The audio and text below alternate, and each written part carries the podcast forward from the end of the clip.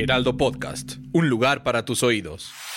Empodera tus finanzas y aprende cómo cuidar y hacer rendir tu dinero. Esto es Dinero y Finanzas Personales.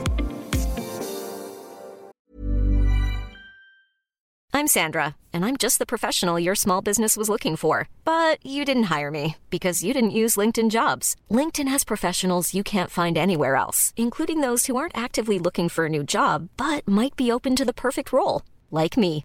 In a given month, over 70% of LinkedIn users don't visit other leading job sites. So if you're not looking on LinkedIn, you'll miss out on great candidates like Sandra. Start hiring professionals like a professional. Post your free job on linkedin.com/people today.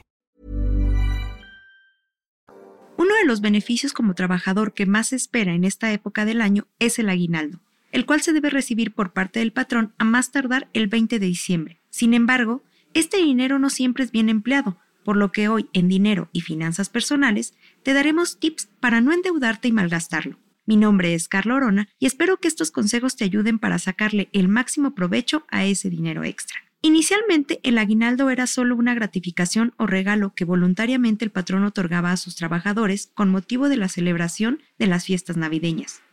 Años después, se consignó en la legislación laboral en el artículo 87 de la Ley Federal del Trabajo, Recuerda que el monto mínimo es de 15 días de salario y si no se trabajó el año completo corresponde a la parte proporcional.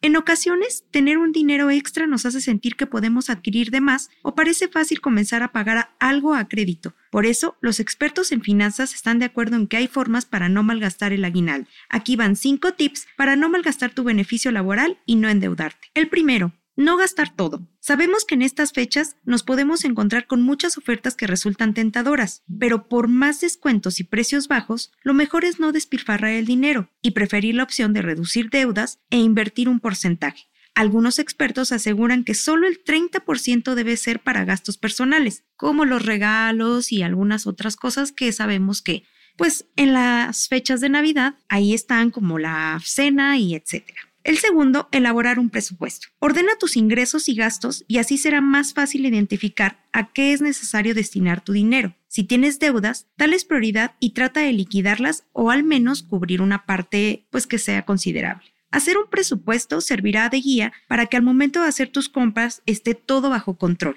es importante establecer un límite de gastos y evitar las llamadas compras de pánico que pues sabemos que a muchos nos afectan. Para lograrlo puedes escribirlo en una hoja de cálculo como en Excel, en una libreta y también existen algunas aplicaciones que podrán ayudarte a hacer estos presupuestos y no salirte del rango en el que ya habías establecido. El tercero, pagar deudas. En caso de tener deudas, lo mejor es aminorar su impacto cubriendo en tiempo tus pagos. Revisa tus fechas de corte y trata de abonar más del mínimo. Si tienes varias, evalúa cuál es la más importante y su urgencia para destinarles una parte de ese aguinaldo que recibiste. El cuarto sería ahorrar.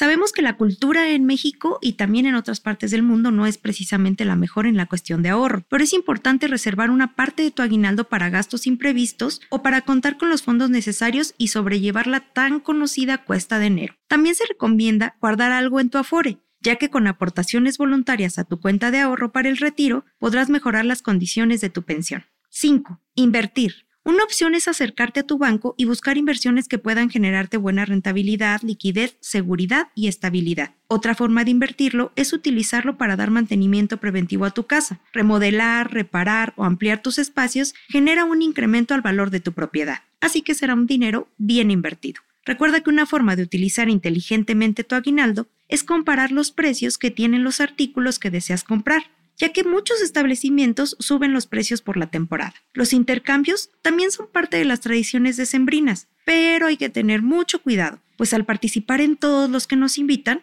al final pueden verse perjudicadas nuestras finanzas. La ley establece que es una obligación del empleador pagar el aguinaldo en tiempo y forma. En caso de incumplimiento, de manera completa o extemporánea, el patrón se hará acreedor a una multa. Ante cualquier duda relacionada con el pago de este derecho, la Procuraduría Federal de la Defensa del Trabajador ofrece los servicios de orientación, asesoría, conciliación y representación jurídica con la finalidad de realizar las acciones ordinarias y extraordinarias necesarias ante las autoridades. Así que ya lo sabes, disfruta de las fechas y busca actividades que no te impliquen un gasto importante. De todos los que hacemos dinero y finanzas personales, les deseamos feliz Navidad y próspero año nuevo. Mi nombre es Carla Orona y nos vemos en un próximo episodio. Recuerda seguirnos en tu plataforma favorita y consultar otros temas en el sitio de El Heraldo de México. No te quedes con la duda. Compártenos tus preguntas en las redes sociales del Heraldo de México. Esto fue Finanzas Personales.